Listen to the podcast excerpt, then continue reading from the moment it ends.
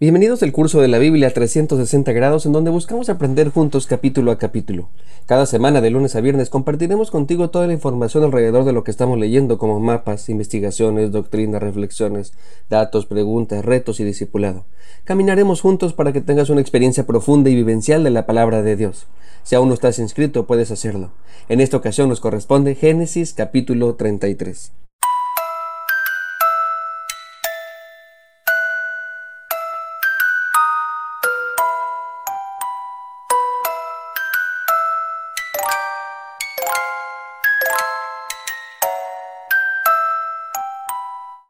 Veinte años han pasado desde que Jacob y Esaú se vieron. Jacob había escapado porque su hermano gemelo lo había amenazado.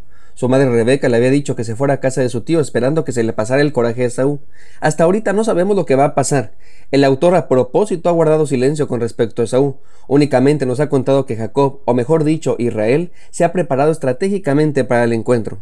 Así que cierto día Jacob alza los ojos y ve que su hermano ya está cerca. Lo primero que nota es que no viene solo, como bien le había dicho su siervo, viene con cuatrocientos hombres. Entonces, para evitar la muerte de todos, reparte a su familia, colocando a cada uno de los niños con sus respectivas madres. Primero coloca a las esclavas, estas son Bila y Silpa, cada una con sus hijos, Dan, Neftalí, Gad y Aser. Después coloca a Lea junto con Rubén, Simeón, Leví, Judá, Isaacar, Zabulón y Dina, y finalmente a Raquel, la esposa amada junto a José.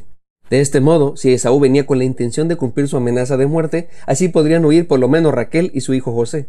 Jacob se pone enfrente de todos y recibe a su hermano postrándose siete veces hasta que llegó hasta donde estaba su hermano. Al parecer, esta es una costumbre que demuestra respeto y honor. Se repetía siete veces para mostrar sometimiento pleno. Sin embargo, Esaú corrió con su hermano para abrazarle y besarle. Jacob había tenido miedo en balde. Con esto parece que su hermano la había perdonado. Ambos se atiborraron de emoción y lloraron por el encuentro. Todo esto me hace pensar, ¿cuántas veces hemos tenido miedo a circunstancias que nunca llegan a suceder? Pues bien, Esaú vio a la familia de Jacob y le pregunta, ¿quiénes son ellos? A lo que responde, es mi familia con la que Dios me ha bendecido.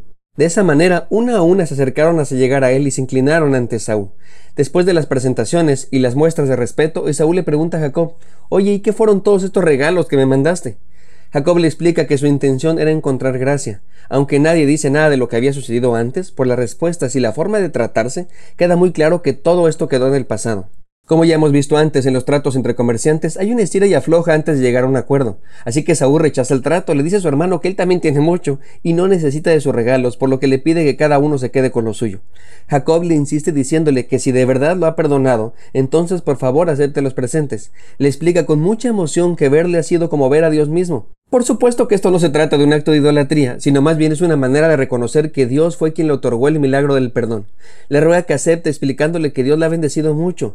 Él mismo puede notar todo lo que él tiene, así que después de insistirle, Esaú aceptó. Después de esto, Esaú le ofrece acompañarlos para protegerles en el camino. Él, junto con sus cuatrocientos hombres, irán al frente. Como es costumbre, comienza nuevamente este estira y afloja, por lo que Jacob le dice que no. Le explica que tiene hijos pequeños y animales recién nacidos, por lo que tienen que viajar muy despacio, así que le propone que se adelante y que regrese a su hogar en Seir. Esaú insiste diciéndole que entonces dejará algunos hombres con él, pero Jacob vuelve a rechazar el ofrecimiento de la escolta diciéndole que no tiene caso. Esaú ya no insiste y se regresa a su hogar. Jacob reinicia su camino y llega a un lugar bautizándole con el nombre de Sucot. Esto significa cabañas, ya que él se instaló en ese lugar temporalmente y hizo unas cabañas para su ganado. No sé si se han fijado, pero como que no se quiebran mucho la cabeza para ponerle los nombres. Después de un tiempo de estar ahí, viajó finalmente hasta Siquem, que es la misma región en donde su abuelo Abraham había llegado años atrás cuando fue llamado por Dios. Por fin, al estar en la tierra prometida, Jacob se establece allí comprando un lugar. Para que se ubiquen un poco en la región, está a unos 60 kilómetros al norte de Jerusalén. El autor nos explica que Jacob llegó sano y salvo para decirnos que Dios cumplió con su promesa al pie de la letra. Por esa razón, como Jacob le había prometido al Señor, lo hizo su Dios.